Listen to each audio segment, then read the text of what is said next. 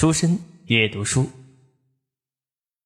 長編エッセイ。From everywhere 作者坂本真綾朗読初恋教学部。レモン。それではお楽しみください。20日目。今朝の朝食は大きなお皿に大きなパンケーキが2枚。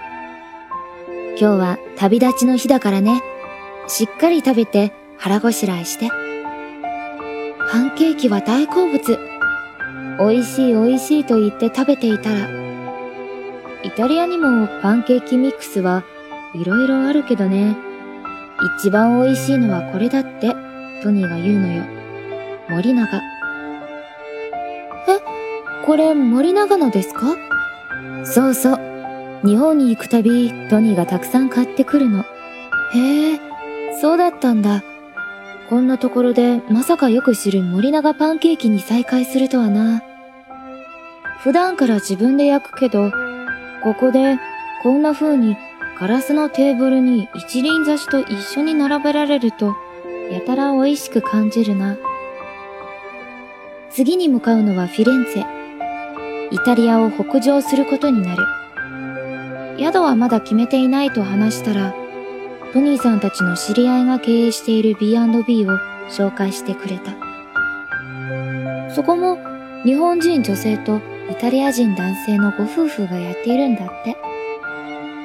早速連絡を取ってみると、運よく部屋が空いていたので泊めてもらうことになった。部屋に戻って荷造りをしていると、タケコさんが、これ、マーヤちゃんもらってくれないかしら？お洋服をくれた。黒のドレッシュな雰囲気のトップス。気に入って買ったのに、じっとも着る機会がなくて、マーヤちゃんに似合うと思うのよね。こんなによくしてもらって、いっぱい心の選択させてもらって、親戚の子みたいに接してもらって、胸いっぱい。ありがとう、と素直にいただくことにした。車に乗り込むとき、タケコさんともう一度ハグをした。たまらなく寂しい。毎日変わる変わる世界中からやってくるたくさんのお客の一人。二人にとってはそうかもしれない。